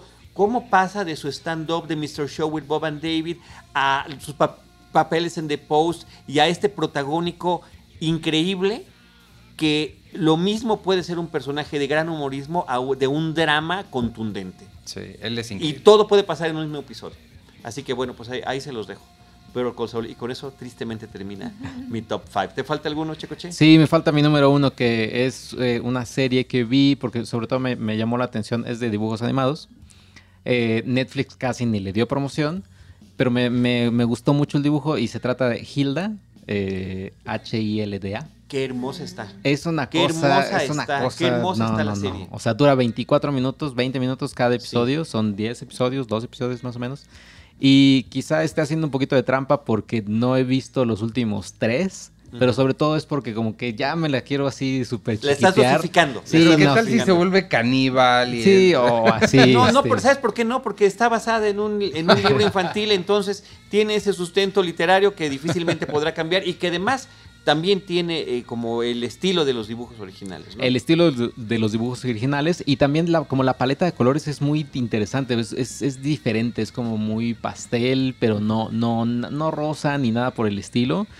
Y, como datos quizás curiosos, la voz de la niña es eh, Bella Ramsey, que a quien no le suene, es quien en Game of Thrones es la más pequeñita como reina esta que se los trae a mm, que, que no? De, sí, sí, sí. Eh, bueno, ella es la voz de Hilda. Ajá, eh, o sea que es una de las meras meras de Winterfell. Es una de las meras meras de Winterfell. Y también me llamó la atención la serie porque no sé si ustedes ubiquen este canal que ya, ya no existe, que se llama Every Frame a Painting que es un, es un, son ensayos de cine, es en Canadá, es, es un, era ya original, ya son dos chavos, eran dos personas, eh, el, narrador, que ahorita no recuerdo su nombre, y su guionista. Yo me enteré por Hilda a través de su, guionista, dejó de trabajar, dejaron de hacer estos videos, estos ensayos, porque ya necesitaban ahora sí que dinero, y ella empezó a animar, a ser parte del equipo de animación de Hilda. Y Hilda se produce tanto en Canadá como en, Londres, porque los libros son, son ingleses.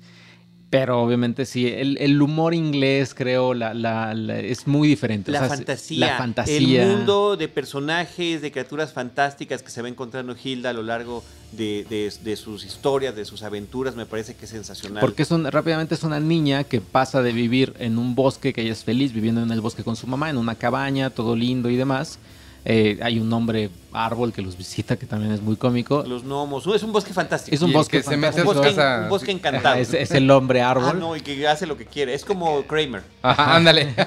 Eh, y se, tienen que ir a vivir a la ciudad, donde la ciudad está como resguardada porque los trolls la atacan y demás. Y es esta niña que tiene que adaptarse a este nuevo mundo, tiene nuevos amiguitos y demás. En sí, la, y es eso, nada más, únicamente. bueno, pero una niña con un gran temple.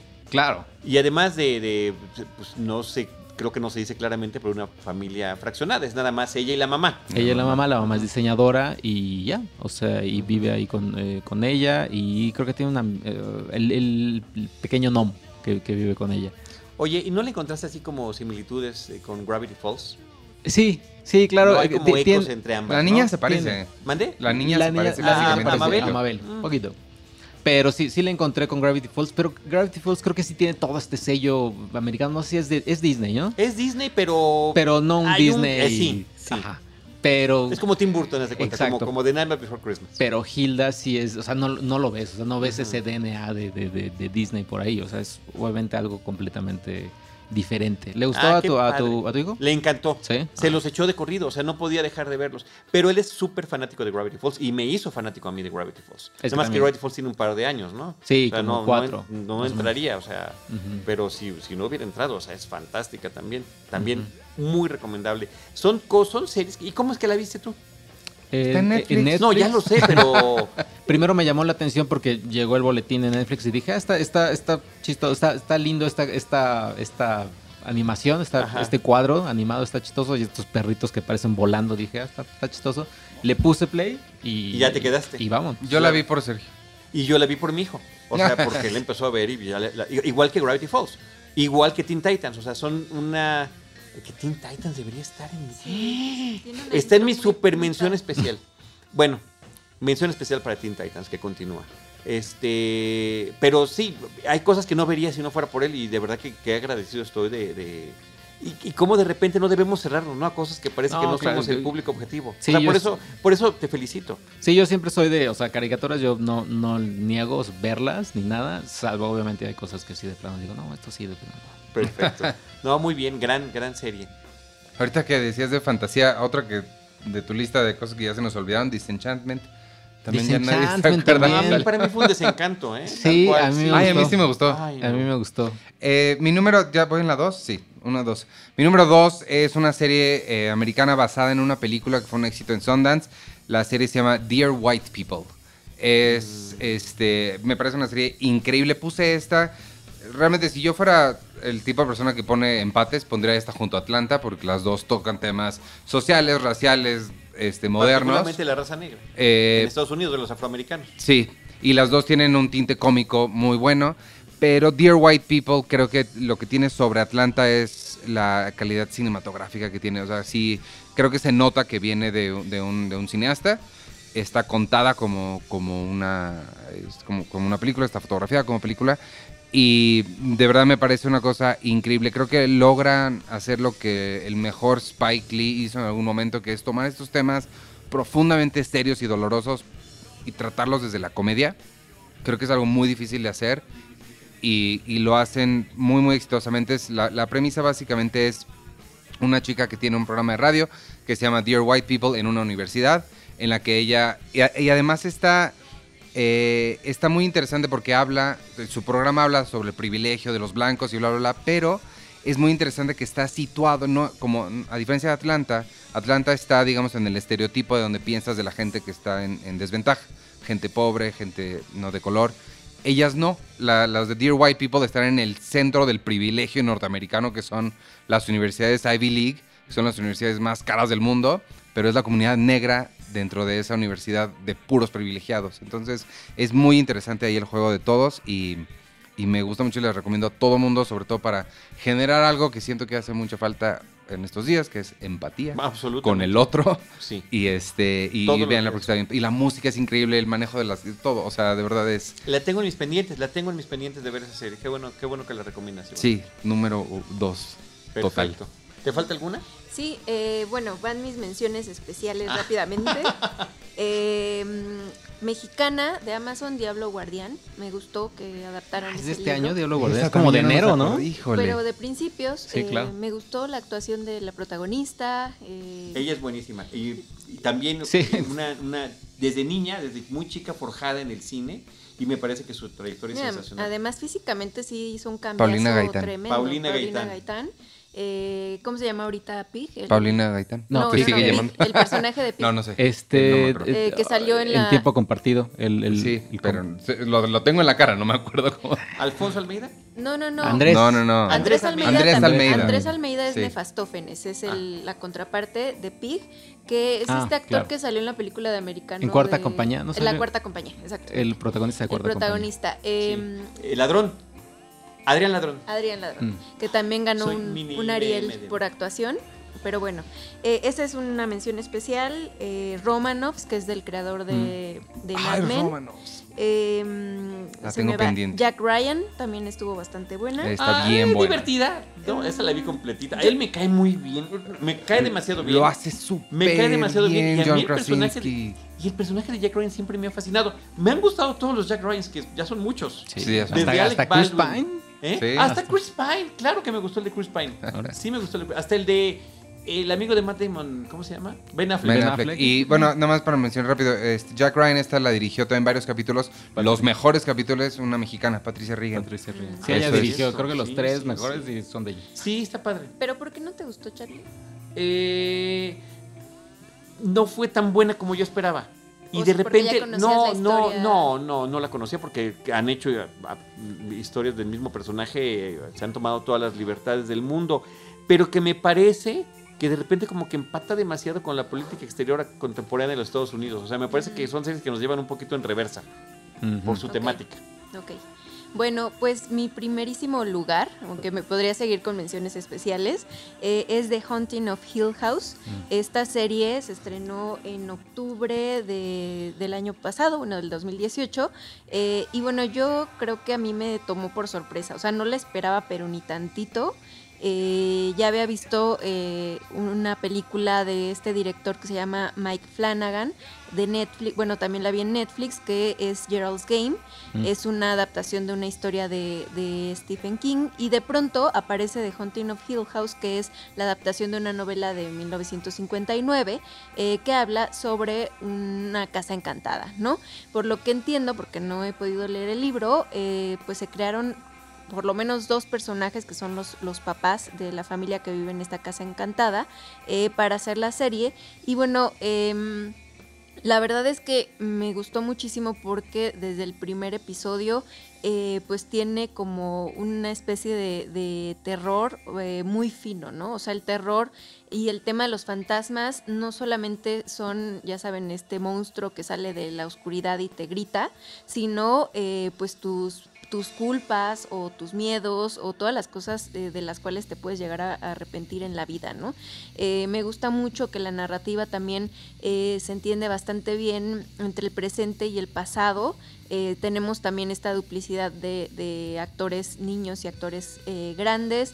Entonces, eh, pues te van contando la historia de esta familia que está afectada toda su vida por esta casa encantada y al final pues te das cuenta de, de que esta casa siempre eh, es, es, como un ciclo de tiempo, ¿no?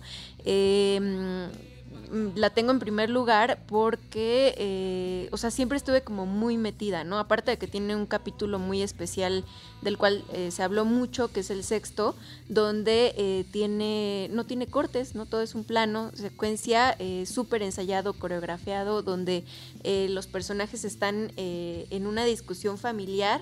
Eh, pues llena de, de- de reclamos, de emociones, y entonces es una delicia por muchos lados, ¿no? De pronto también si estamos así como clasificando, pues dentro de los monstruos que pudiste llegar a ver el año pasado, tiene uno que es mi favorito, eh, le llaman La Mujer del Cuello y lo van a conocer desde el principio, el capítulo 1, y es de estos, eh, de hecho es el póster de la, peli- de la, De la serie. de la serie, eh, y es de los más eh, que realmente te dan miedo, ¿no? O sea, pero no, no, no necesitan hacer mu- muchas cosas, entonces es muy sutil. Eh, Mike Flanagan pues también está haciendo Doctor eh, Sueño, que es la continuación del Resplandor de Stephen King. Eh, em, eligió dos actrices que ya había con las cuales ya había trabajado, que son em, la mamá. Es Carla Gugino, la mamá. Ajá, ¿no? Que había trabajado con ella en La Ouija, El origen del mal, una película pues medianita, ¿no? en De- Gerald's Game también. Exactamente, ¿no? Entonces, bueno, pues es como muy redondo todo esto, pero eh, para mí fue la mejor serie del, del 2018. Y, el, y sale, el, uno de los que salen ahí es el niño de E.T. Ah, sí. El eh, papá es el niño de El papá es el niño de E.T.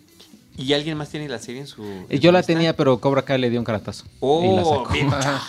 Yo la tengo en el 6, ese es mi, mi número 6. Ok, así que. ¿Quieres decir algo más sobre ella? Nada más dos cosas. A mí, eh, quien sea fan de Six Feet Under, esa es la serie con la que yo la, la- la empataría.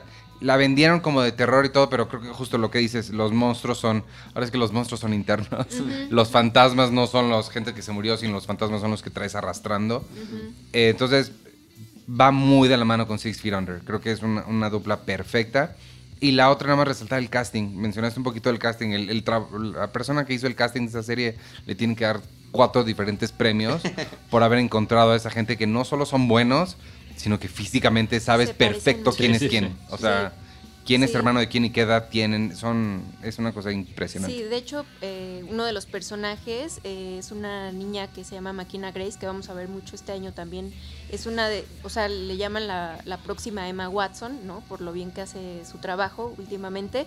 Eh, y bueno, yo quería añadir que de estos personajes principales, que son hermanos todos, o sea, la gente de, de Reddit o estas blogs, de pronto, ya cuando se pone a analizar la serie, te dice, cada hijo de esta historia es una eh, fase del duelo, ¿no? O sea, desde la negación hasta la Ah, aceptación. cierto, yo había leído eso. Y sí, entonces cierto. nacen, eh, bueno, el, el- el orden en el que nacieron estos hijos es también eh, representativa. Además de que cada hijo pues tiene su propio monstruo, ¿no? Entonces está como muy bonito desmenuzar esta historia, ¿no? Sí, es una, eh, y, y es una clase también de, de- de narrativa, de, de- ¿cómo se llama? De lo que le llaman en, en cine mise en scène, el puesta en escena, porque, como decías, every frame a, paint- a painting, le puedes poner pausa donde sea y es, es un cuadro, o sea, es una cosa, una clase de, de puesta en escena. Está Qué bien. padre. Muy bien. Eh, yo ya acabé. ¿Alguien sigue? No, yo ya acabé también, creo. Ivanovich, tu número mi uno. número uno. Mi número uno, hace rato les dije que The Good Place era mi comedia pura número uno. La que viene es medio comedia, medio drama, es animada y se llama Bojack Horseman y es mi serie favorita y por mucho. O sea, esta serie sí es enteramente, he hablado mucho de mm, los valores cinematográficos que tiene, narrativa y todas estas cosas. Bojack Horseman no tiene nada de cinematográfico. Lo que tiene es, son unos personajes profundamente humanos. Es una historia profundamente agridulce. O sea, es, es por momentos hilarante y por momentos de verdad te quieres tirar a llorar e ir a abrazar a esta caricatura con, cabeza de caballo. No puedes creer que tanta emoción esté saliendo de un caballo humanoide. Este. Y, ya es. lidia con problemas de salud mental, lidia con problemas de, abandono, lidia con, con el. Pues una, cosa, un- uno de los monstruos, hablando de estas cosas que nos acechan a todos, que es el monstruo del fracaso y de tú ser tu propio enemigo. O sea, verdad, parece que no le estoy hablando de una serie que está protagonizada por animales que hablan. Pero... Sí, y es que ves el, el dibujo y no, a mí no me llama la atención. No, no, no. Pero ese es el segundo año consecutivo que, que la mencionas. Es, es y que increíble. insistes. O sea, de verdad no, no, no puedo describirlo cuánto, cuánto amo esta serie. Este, y, y ya, y las voces además es Will Arnett como Bojack, sale Amy Sedaris, que es una comediante increíble, la voz de, eh, eh, sale Aaron, Aaron, ¿cómo se llama? El de Breaking Bad. Aaron Paul es este, la voz de Jesse. Alison Brie hace una voz, es la, la mejor amiga de Bojack, que es Alison Brie. Em, tiene Paul, Tom- eh, Paul Tompkins, Paul F. Tompkins, que es otro comediante que me encanta, hace Mr. Peanut Butter. Y ya, no tengo cosas, suficientes cosas que buenas que decir de Bojack Tu, Horseman. tu emoción es lo suficientemente elocuente para que finalmente nos asomemos. Y ya. es Perfecto. ¿Alguna mención especial que tengan? Ah, yo aprovechando que ella hizo como 10 voy a hacer una, aunque sea. Rick and Ah, Morty. Rick and Morty que estrenó Rick and su- Morty grita nuestro, grita nuestro su cuarta temporada, ¿no? La estrenó la, la tercera temporada de Rick and Morty. Yo nada más la que dijiste, Everything Sucks, nada más quiero decir Everything Sucks. A mí sí me gustó, fui el único, pero sí gustó. la cancelaron. Es que lo que hablábamos, o sea, aparecieron tantas, aparece una nueva cada semana que te clavas en ella, haces el maratón y luego ya las vidas. Y sí, y luego cuando una es exitosa poder seguir, o con una temporada, una primera temporada es exitosa, poder seguirle la pista a esa temporada después, o sea que los productores logren el, eh, replicar los resultados también resulta cada vez más complicado. O sea, y creo que este año en, en cuestión de para, para México, o sea, Amazon Prime tuvo la de LOL, obviamente, la que acabas de decir. No, sacó pero Falco, sacó. Fal- este, a Falco. Falco Diablo Guardián, y Diablo Guardián. Ajá, exacto. Y Sí. Netflix tuvo, o sea, La Casa de las Flores fue el hitazo. Sí. Diablero, aunque yo me la eché toda completa y no soy tan Yo fan. no la vi. eh, creo, que, creo que está teniendo mucho éxito con, con- con la gente. También Y estuvo Big Mouth. Big Mouth también. que- Eh, 13 Reasons Why que ya dijimos que viene la tercera temporada, que no sé de qué demonios va a tratar. Eh, y Disenchantment, la de... Sí, sacan, sí, sí, sí, es la o sea, sobrepoblación eh, ahí está. You, You que la, Ah, la You. está Ah, haciendo. yo también eh, tiene una narrativa interesante. Esa también es como eh, de, com- de romance, drama. Tiene una narrativa interesante y Eh. unas, híjole, unas cosas muy cuestionables que Sí. se brincan unos, tienen... La Casa de Atajos Papel. muy- La Casa de Papel es de este año, la, la última, la más reciente Ah, creo temporada, que ¿o sí hubo fue- temporada de Casa de Papel este año. Sí. Pero Hubo sea, House of Cards. varias eh, series Ay, qué horror. Esa fue una horrible, o sea, están dentro de las peores, ¿no? Sí. Bueno, decepciones, eh, para no hablar de, de- de peores, pero de, de cosas de las que yo esperaba mucho que me decepcionaron. Kidding, la de Jim Carrey y Michelle Gondry. Ah. Me di cuenta que de verdad Michelle Gondry no me gusta. Yo pensaba que me gustaba, que- pero quien me gusta es Charlie Kaufman. Este, Kidding no me gustó. Eh, hay una que me dio decepción que la cancelaran de Showtime que se llamaba I'm, I'm- I'm Dying Up Here, que es de comediantes de stand-up en los 70. Ujú. Este, pero la de Jim Carrey sí creo que fue mi decepción más grande porque no, no me gustó nada. Uf. También fue la HBO, este- fue la última temporada de Señor Ávila, ¿no? Ah, señor Ávila. Señor Ávila que también hicieron. Y pues creo que ya HBO sí no tuvo su Game of Thrones es- este año. Pues es que no hubo Game of Thrones, así, Sí. ahora sí, ahora y, Y- luego van a ser seis episodios nada más, entonces vamos a ver. Pero viene Watchmen. Pero yo, sí, exactamente. Yo la que espero más es Watchmen. Sí, no.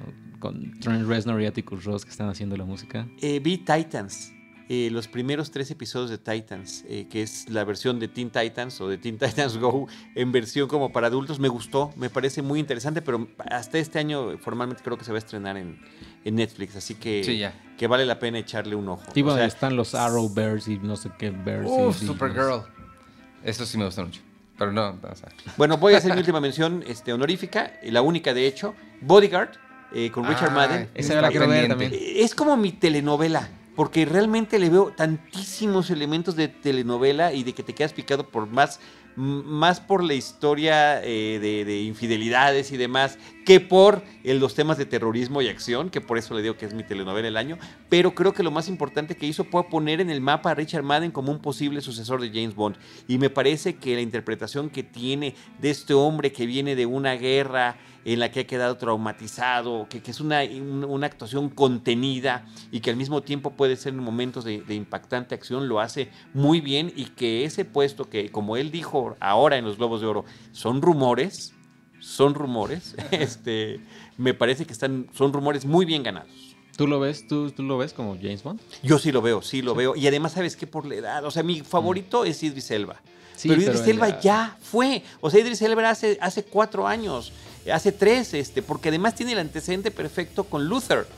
Y que toda, y todavía está haciendo una nueva temporada, o sea, ¿no? van a presentar una nueva temporada de Luther, lo cual celebro, me da muchísimo gusto, pero él es como para que ya estuviera instalado desde la pasada, o, o mínimo para pero todavía viene Daniel Craig con otra. Entonces, falta ver qué pasa con la nueva de Daniel Craig, y ya después la transición, que será en otros 3, 4 años, ya va a estar fuera por tema de edad. Eh, entonces creo que en ese sentido todavía le queda un buen periodo de maduración a Richard Madden para que pudiera tomar la estafeta. Pero Y- eso es un gran antecedente y muchos de los James Bond han tenido un antecedente, una serie que los ha puesto en el mapa. El Santo con Roger Moore, este Pierce Brosnan con la serie que tenía de ah, Remington. Steel. Remington Steel, gracias Internet Movie Database. y este y, y, pues ahora hubiera, hubiera sido un gran un gran seguimiento de esta misma tradición el caso de Luther. Pero ahora está pues ya tiene Bodyguard en su en su carpeta. ¿No viste The Orville? Sí, ¿Y no te gusta? no. No, No, no, no, no, no, me pareció como tan burdo, tan, tan old fashion, ¿Sí? que Ah, no funcionó. Y eso que me encanta, el humor. Tanto es Star Trek como extremo. Galaxy Quest. Claro, claro, en Galaxy Quest me parece que está perfecto, perfecto ese tono de humor y que a final de cuentas lo hicieron mucho mejor y más arriesgado en un capítulo de Black Mirror, Ujú. Ah, bueno, que les quedó increíblemente Oye, mejor. Bandersnatch, ¿qué, No, ¿sería serie? o sería película, ¿no? Creo. Es, ¿Dónde es película para sí, es- se sí, supone creo. que es película. Oye, es- Hay es- quien dice que es videojuego. Tuve la discusión Pues sí, con. Enrique Este, Figueroa. es- este año no hubo nada de Star Trek, ¿no fue algo de Star Este Trek? año no, va a haber este.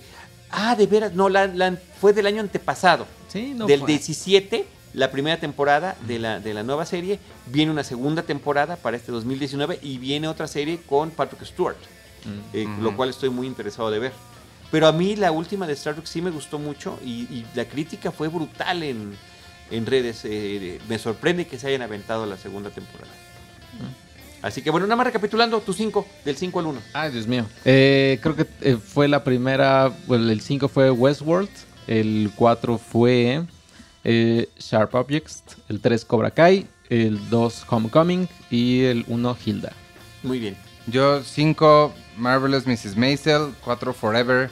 3 The Good Place, 2 Dear White People y 1 Bojack Horseman. Te encanta el más allá, ¿verdad?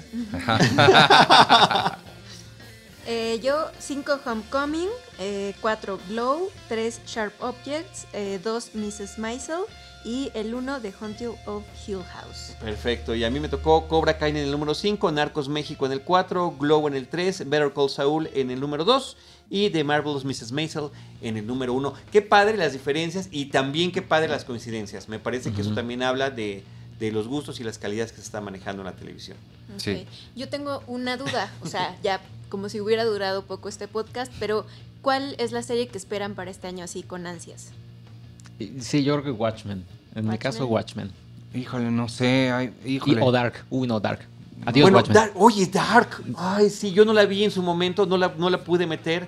eh, y sí, la esperaría con muchas ansias. Mm. Y bueno, quiero ver si todavía pueden rescatar Game of Thrones. Tengo la ilusión de que logren una de las cosas más grandiosas que han hecho en la televisión, que le echaron para abajo con la espectacularidad de las últimas eh, dos temporadas, pueda tener un gran cierre. Ojalá. Pero no tienen.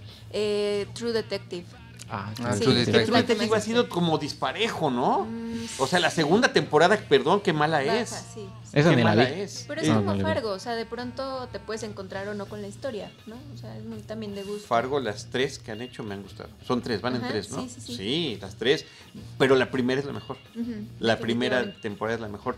Yo no sé, voy a decir, debe haber una nueva de Bojack Horseman, voy a decir que esa, porque la verdad no sé, tendría que, que echarme un clavado más grande, porque Game of Thrones sí no me aviento a decir, porque eh, no sé, entonces voy a decir esa, o, o Big Little Lies 2, Mm. Meryl Streep, está padre.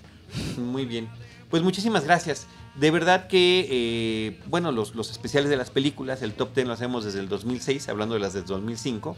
Ya hay una gran tradición Ay, me allí. acuerdo cuando nos juntamos en tu casa para ver el final de Sopranos, ¿te acuerdas? Sí, padre- sí, claro, era un, era un fenómeno. El con final Carlos, de con. César, ¿Y cómo Sí, se quedaron? Albarrán. ¿Y cómo se quedaron con el final? En negro, así, Sí, ah, caray. sí, sí, fue anticlimático. se fue la luz. Anticlimático.